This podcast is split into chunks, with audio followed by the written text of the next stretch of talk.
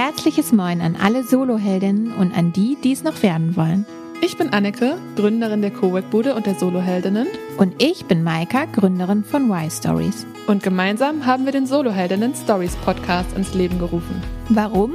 Weil wir gute Geschichten lieben und weil wir überzeugt sind, dass du durch Stories von echten Heldinnen sehr viel mehr lernen kannst, als in jedem Handbuch steht. Jede Folge stellen wir dir deshalb eine Soloheldin und ihren persönlichen Weg in der Selbstständigkeit vor. Heute spreche ich mit Julia Goldberg über ihre Heldenreise. Schön, dass du deinen Weg zu uns gefunden hast, liebe Julia. Und erzähl doch noch mal ganz kurz. Also Julia habe ich ja schon gesagt, du bist Julia. Ja. Aber was machst du denn so? Hallo Maika, schön, dass ich da sein darf. Was mache ich genau? Ich ähm, designe und verkaufe in Menorca handgefertigte ähm, Schuhe, also sogenannte Avakas. Das sind ganz schlichte Sandalen mit einem Riemen hinten und auch handgefertigte Ballerinas und ein paar mediterrane Accessoires in meinem eigenen Online-Shop. Ach, sehr schön. Und ich habe natürlich auch ein paar Avaka, selbstverständlich. Ja. Ähm, ja, Julia und ich kennen uns tatsächlich. Wir haben uns in echt, glaube ich, erst zweimal gesehen, ne? Ja, ich Aber glaube auch. War alles Einmal vor, bei vor dem, dem großen C. Ja, genau. Ja. Einmal bei einer Schulung und dann habe ich dir, glaube ich, auch die Schuhe persönlich ausgeliefert. Ja, ich. stimmt. Was für ein Service. Ja, das mache ich auch.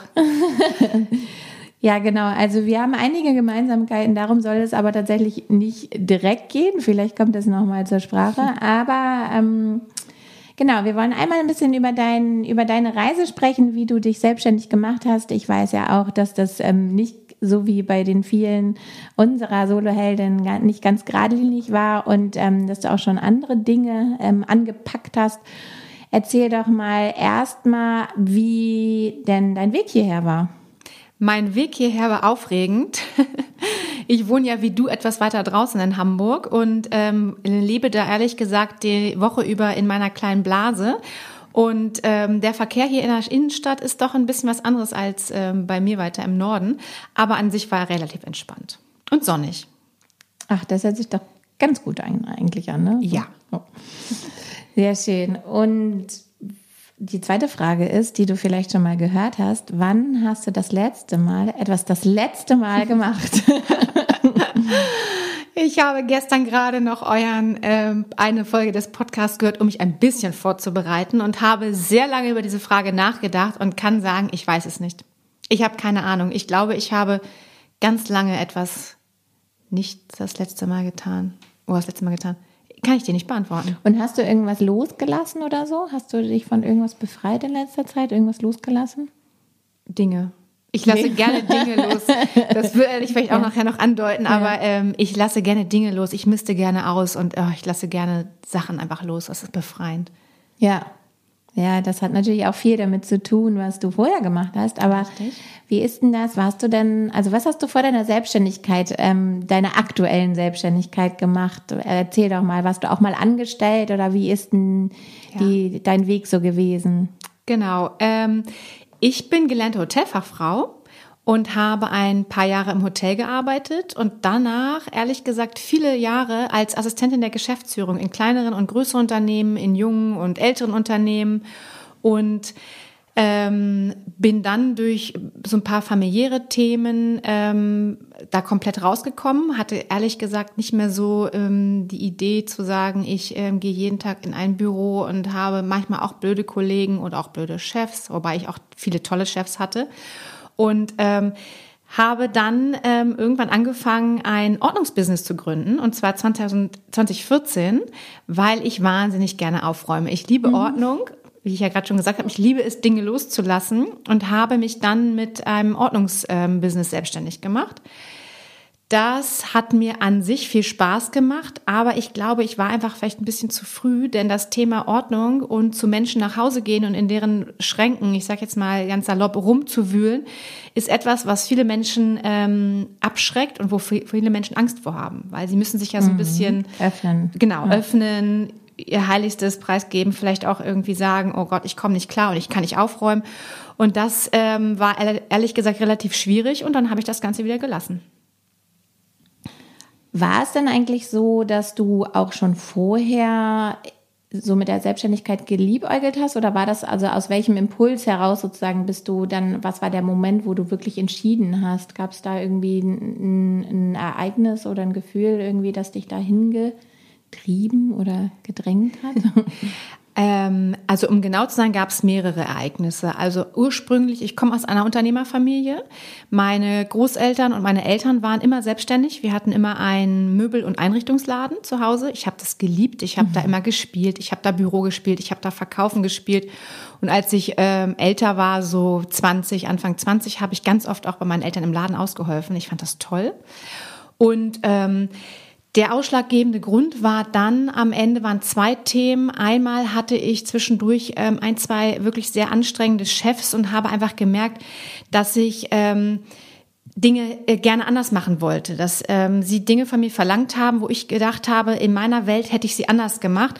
Und ich äh, merkte irgendwie, es hat innerlich bei mir, gab es immer so Dinge, die da irgendwie gegengestrebt haben. Oder dass ich gesagt habe, das geht so nicht und ich würde es anders machen. Und ich musste mich halt immer nach diesen Regeln, an diese Regeln halten. Und ähm, ich bin ganz ehrlich, ähm, ich habe noch nicht so oft darüber gesprochen, aber meine Mutter ist 2014 verstorben und mein Vater 2016. Also das waren für mich sehr intensive ja. Jahre zwischen 2011 und 2017 äh, und ich habe 2017 einfach von jetzt auf gleich meinen Job gekündigt. Weil ich so gemerkt habe, ähm, als meine Eltern beide krank waren, habe ich trotzdem parallel 40 Stunden nebenher gearbeitet, habe irgendwie meine Eltern gepflegt.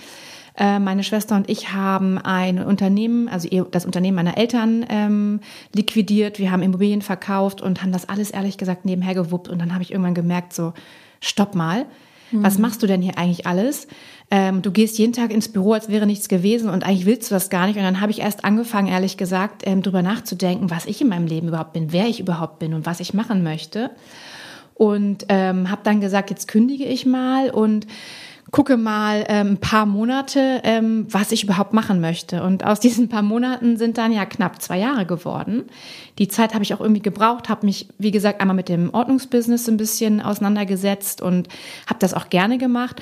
Ja, und dann kam ja der Punkt, als ich dann 2018 die Idee zu Abakalaf hatte.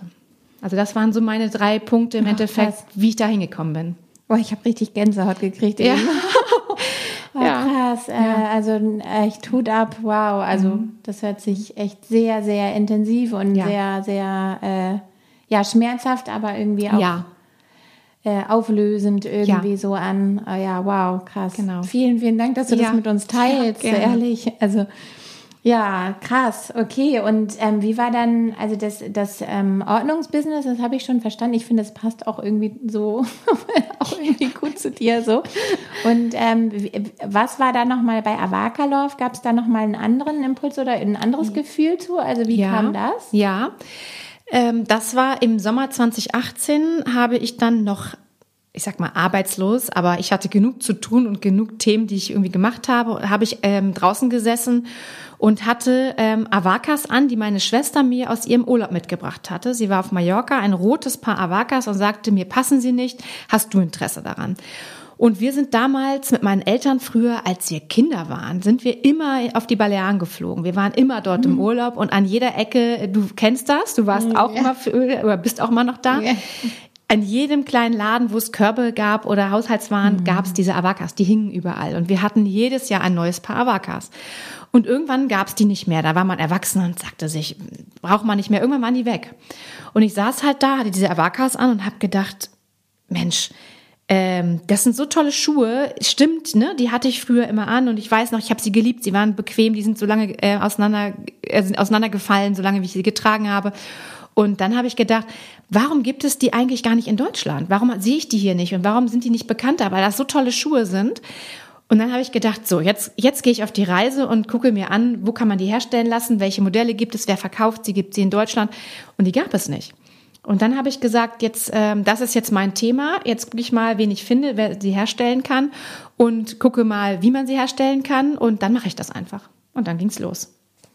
Ja, cool. Also das ist echt, das hat auch so Hand und, Hand und Fuß im mhm. wahrsten Sinne des mhm. Wortes. Das ist so schön. Mhm. Also ihr könnt gerne mal bei Julia vorbeischauen. Es ist so, also so schön gemacht einfach auch und so mit so viel Liebe merkt man richtig und so viel Herzblut. Und ähm, ja, es ist wirklich irgendwie dieses Kindheitsgefühl. Wir hatten da halt schon, als wir uns kennengelernt haben, sind wir irgendwie da auch voll Genau. schön über, drüber ins Gespräch gekommen, weil wir halt beide so mit unseren Familien viel Zeit auf Mallorca verbracht haben und diese, diese Erinnerungen so wach werden dadurch. Genau. Irgendwie, das ist so super schön. Und ähm, ist es denn dieses, du hast eben gesagt, und dann habe ich das einfach gemacht. Also ist denn dieses einfach machen, dieses mutig sein und Dinge einfach dann machen, ist das auch so aus dieser Zeit entwachsen, als du ähm, dir die Auszeit genommen hast aufgrund des Todes deiner Eltern? Also ist es dann so, hat, hat dieser Impuls, dieses, dieses mutig sein auch was damit zu tun, meinst du? Ähm, nicht so ganz. Ähm, ja, ich glaube, einerseits war es so, dass ich gesagt habe, so, ja, das ist jetzt mein Thema. Aber andererseits das mutig sein und einfach machen habe ich von meinen Eltern. Also auch als seitdem ich Kind war. Mhm. Ja, als haben- Unternehmerkind Richtig, sozusagen, genau. ja. Da hast du es Ja. vorgelebt bekommen, dass einfach, wenn du es machen willst und wenn du es cool findest und wenn du denkst, du kannst es und ich hatte, also ich habe immer noch das Gefühl, weil ich es einfach mitbekommen habe, dass ich es kann, also dass ich selbstständig sein kann, dass ich. Ich weiß ganz vieles nicht, aber dass ich gesagt habe, ich habe dieses Unternehmergehen in mir und ich mache das jetzt einfach und habe halt gemerkt, wenn halt manche Dinge nicht gehen oder du ein Sofa nicht verkaufst in Rot, dann kaufst du halt ein blaues und das verkaufst du irgendwie schon und das Ja. äh, war oder ist einfach in mir drin.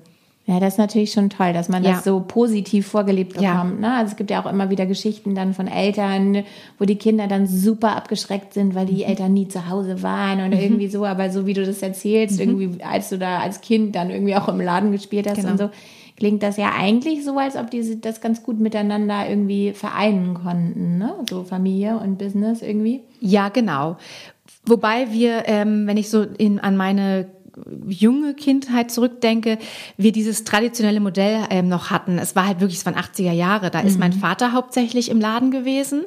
Äh, meine Mutter hat auch immer nebenher gearbeitet, aber immer nur ein paar Stunden und hat sich auch ähm, sehr um uns Kinder gekümmert.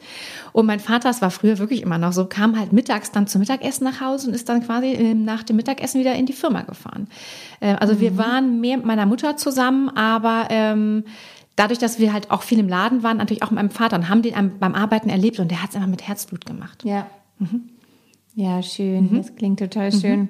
Und ist es dann so, dass ähm, sich da andere Menschen auch in dieser Zeit also gut um dich gekümmert haben, in dem Sinne, dass sie dir auch ähm, in dieser in dieser Entscheidungsfindung, okay, was mache ich jetzt noch und oh, das möchte ich irgendwie auch gerne noch machen in meiner Selbstständigkeit. Gab es da Menschen, die dich auch so nah begleitet haben? Also war das irgendwie auch deine Familie oder waren das Leute von außerhalb? Gab es da irgendwie Mentorinnen oder so, die da eine große Rolle gespielt haben? Oder hast du das so für dich alleine, weil du dieses Unternehmergehen hast, irgendwie für dich so alleine alles klar gemacht? Ähm, das ist ganz interessant, dass du das ansprichst. Das Thema Mentor, Mentorin habe ich nie gehabt. Also ich hatte da niemanden so richtig, was ich als schade, bis heute schade finde. Und ich immer mal gucke oder schaue, ob man jemanden findet. Das würde ich gerne haben. Das fehlt mir. Ähm, ich habe es ganz viel alleine gemacht. Ähm, ich muss dazu sagen, ähm, meine Familie war natürlich irgendwie durch die familiären Themen einfach irgendwie mit sich selber beschäftigt, mit den Familienthe familiären Themen beschäftigt. Meine Schwester ist allerdings auch selbstständig, allerdings im anderen Bereich. Die ist ähm, Kieferorthopädin, hat aber auch eine eigene Praxis, also hat das gleiche ein paar Jahre später als äh, ich mitgemacht. Ähm, und ich muss ganz ehrlich sagen, mein äh, Freund, ähm, der ähm, schon da ja, lange Jahre an meiner Seite war, hat mich und unterstützt mich bis heute in dem Thema. Der findet das Thema super, ähm, identifiziert, si- identifiziert sich auch sehr damit. Hat er Und- auch Avakas? Da muss ich mich ihn outen. Nein, hat er nicht. Ähm, er passt da nicht so gut rein. Meine Größen gehen ja bis 43 und er passt da nicht Ja, so gut rein. Ich habe auch keine Männermodelle.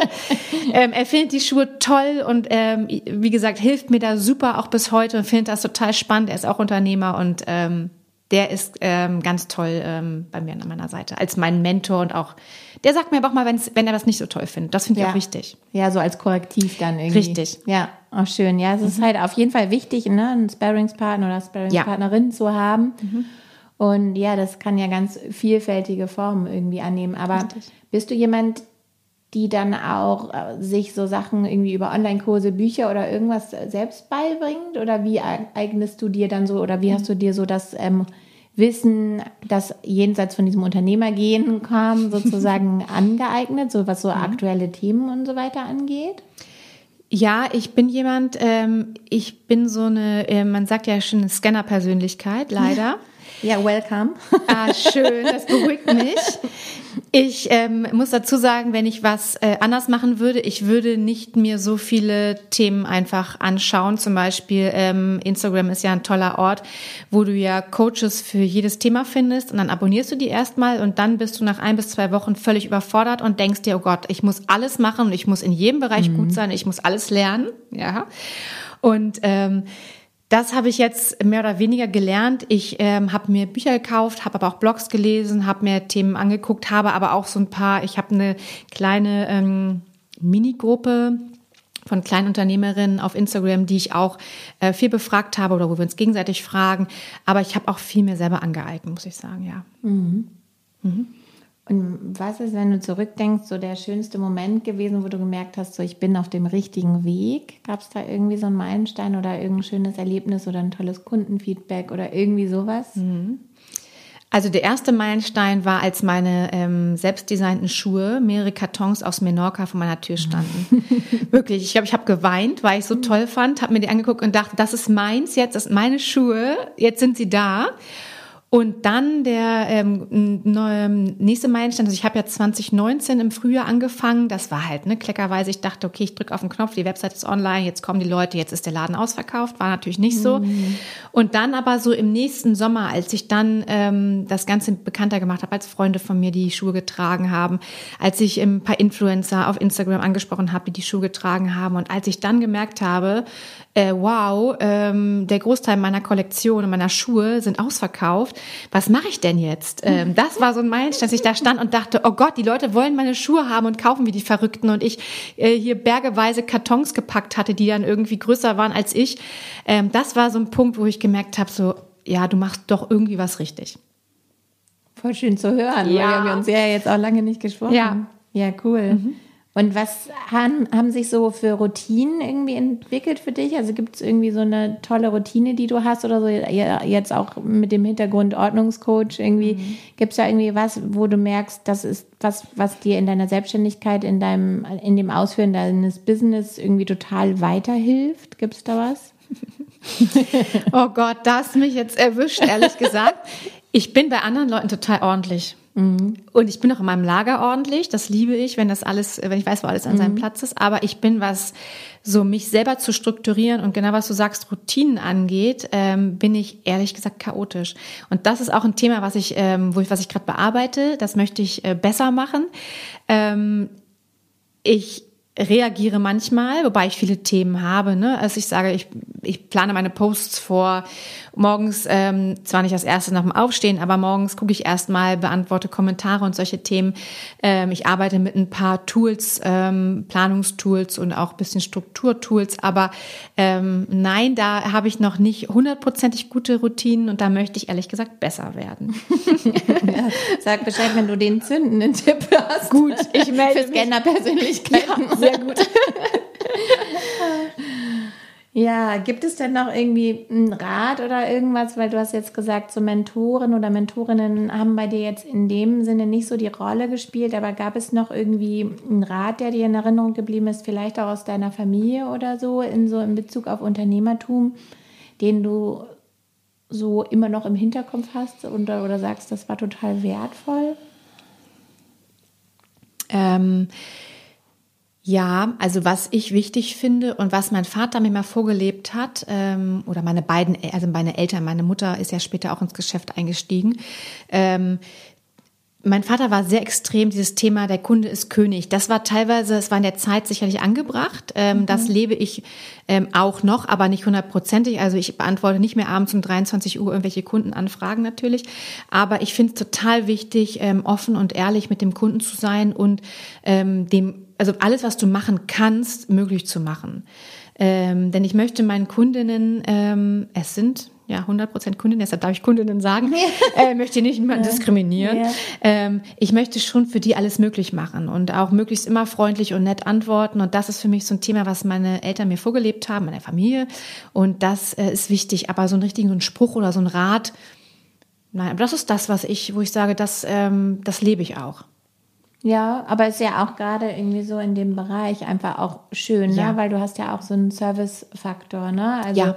du musst natürlich ähm, wahrscheinlich äh, Kundenanfragen, Nachfragen, Bestellfragen und Ja. so weiter beantworten. Ja. Und da ist es natürlich selbstverständlich sehr wichtig, irgendwie auch entsprechend kommunizieren zu können und irgendwie wertschätzend mit denen umzugehen. Ne? Also von Mhm. Richtig. daher ähm, finde ich, das hat schon auch ähm, noch Relevanz, auch wenn wir natürlich wahrscheinlich sagen würden, Kundinnen sind König. Aber ähm, ja, das ist auf jeden Fall was, was ähm, manche Leute schon vergessen. Ne? Ja, das ist so. Das ist also merke ich immer wieder in kleineren, aber auch in größeren Unternehmen. Also ähm, ja, das ist mir sehr, sehr wichtig.